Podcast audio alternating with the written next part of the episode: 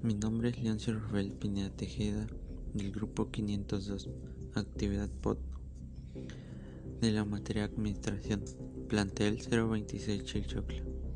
En este audio hablaré del tema enfoques teóricos de la administración.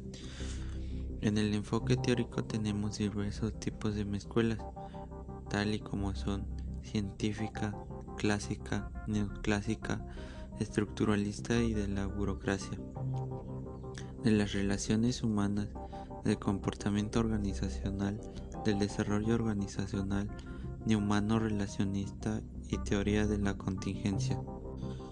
Científica. La administración científica nació en las empresas industriales y fueron los ingenieros quienes se interesaron primero por una mejor administración, sobre todo en el área de producción. Su preocupación fundamental fue siempre resolver los problemas que se presentaban en el área de producción, principalmente en el referente al desempeño de los trabajadores. Para ello estableció los siguientes principios. Principio de productividad, motivación, optimización, organización y efectividad. Neoclásica. A esta escuela también se le denomina tradicional, operacional o de proceso administrativo. La escuela clásica considera a la administración como una ciencia y entiende a la organización como un conjunto de partes dependientes entre sí que trabajan juntas. Funciones de la escuela clásica. En estas funciones tenemos funciones técnicas, funciones comerciales, funciones financieras, funciones de seguridad, funciones contables y funciones administrativas. Neoclásica. A la teoría neoclásica también se le conoce como la escuela operacional, escuela de proceso administrativo o enfoque universalista Esta teoría surge por la necesidad de utilizar los conceptos aún válidos y relevantes de la teoría clásica, pero en diferentes condiciones y considerando a la administración como una técnica social que implica coordinar las actividades de los grupos estructuralista y de la burocracia. Esta escuela, también conocida como el sistema social, fundada por el padre de la sociología moderna.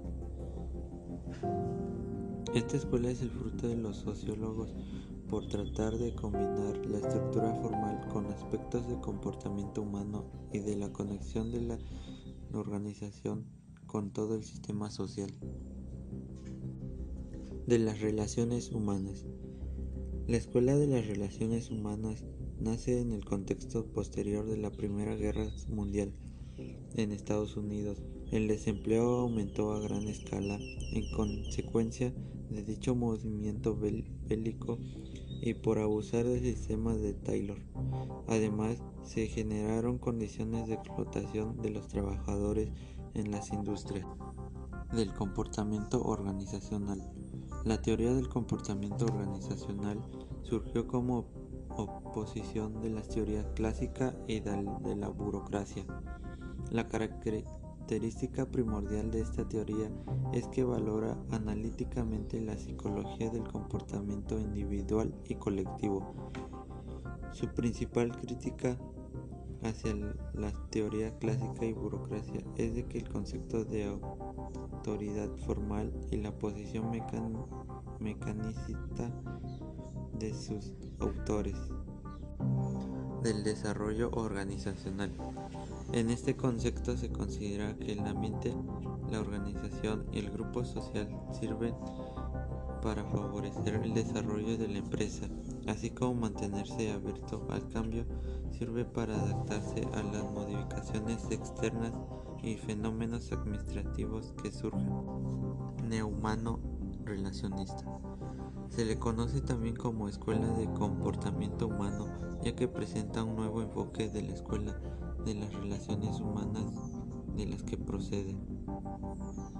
Esta escuela, a diferencia de otras, considera que lo más importante para el buen estado de la organización no es la autoridad, sino la motivación de sus integrantes, la cual se apoya en una escala de necesidades propuestas por Abraham Maslow.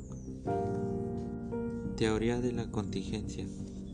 Derivado a la teoría de contingencias, no existen principios universales que gobiernen las condiciones internas y externas de una, de una empresa, es decir, no hay nada absoluto de las organizaciones que se ven expuestas a cambio de manera constante. La teoría de la contingencia considera a las organizaciones como organismos que se adaptan a su medio ambiente y surgió con las ideas de los sociólogos industriales, quienes contribuyeron a establecer los fundamentos esenciales para definir la estructura organizativa más adecuada de una empresa frente a un entorno determinado. Enfoques actuales de la administración. Esos nuevos enfoques administrativos contemplan la integración de materiales, máquinas y tecnología con las personas y el medio ambiente. Otra consideración de estos enfoques es acerca de las máquinas que se crearon para potenciar las capacidades humanas, físicas y mentales.